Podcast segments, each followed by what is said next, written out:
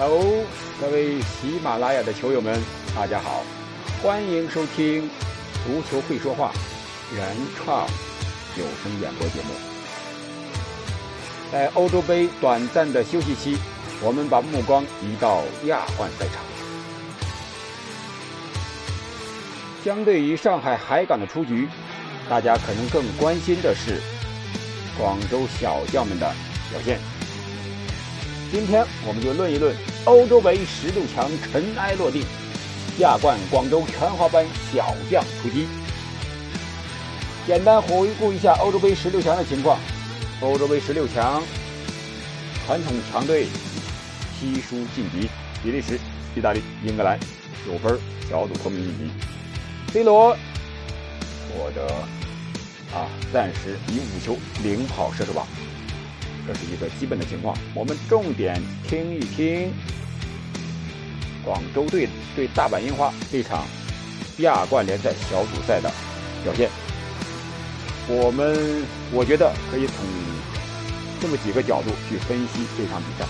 首先，我们要问一问广州队为什么会让全华班的小将们参加亚冠亚冠联赛？这一个初衷在哪里？具体的情况，我们局外人或者说一个普通的球迷可能不是很了解，但是我想不外乎这么几种情况，一个就是要练级啊，练我们中国队队员，为了我们的下一代或者说是呃一零后、二零一零后啊这个这些球员啊做准备啊，给大家多打比赛的这么一一个机会。呃，但是能用亚冠联赛练级，我觉得这个也需要极大的决心的。这里面充满了怕与不怕。你是怕丢球呢，还是怕丢人呢？你是不怕呢，还是怕与不怕呢？这个都需要我们下下很大的决心，尤其是球队的决策者，还有舍与得。舍就是舍到现在的成绩。我们得什么？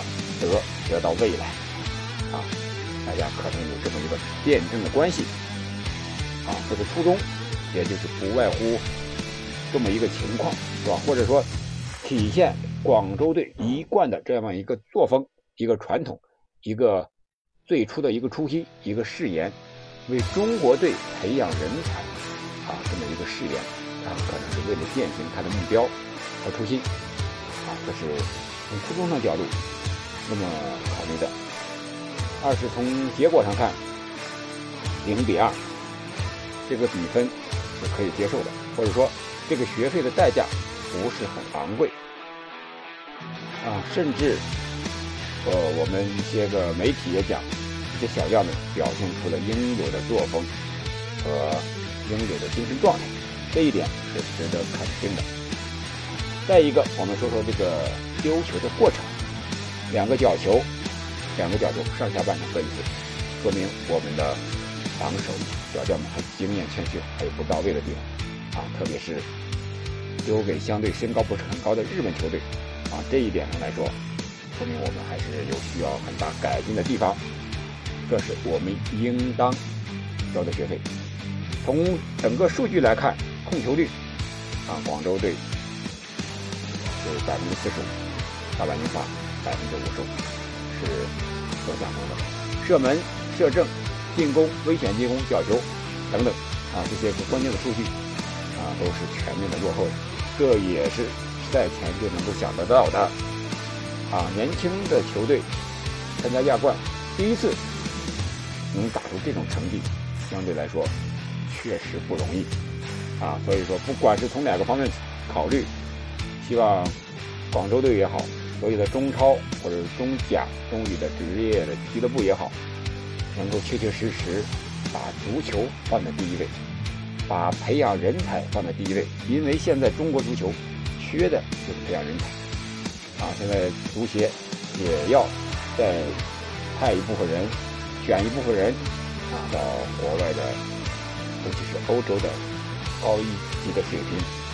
联赛去锻炼，这也是应该的因为从吴磊这个个人的角度来看，他的进步是非常明显的，是肉眼可见的啊。所以我们说，在欧洲杯这么一个短暂的休息期，我们把目光移到亚冠赛场，关注一下中国球队的表现，也是应该的。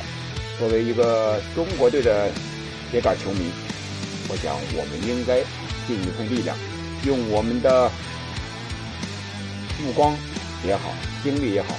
呃，我们的呐喊声也好，去关注一下我们的球队，我们中国自人自己的球队，啊，这也是应该的。尽管他现在的成绩有所起伏，不是很好，但是我们应该对他充满信心。我希望，我也相信，如果中国足球走在正确的道路上，用不了很久，应该会有一个较大的一个起色。这也是我们。中国球迷、国足球迷关注中国足球的一个重要的初衷、原因和理想，希望中国足球早日冲出亚洲，走向世界。好了，今天就聊这么多，谢谢大家，我们下期再见。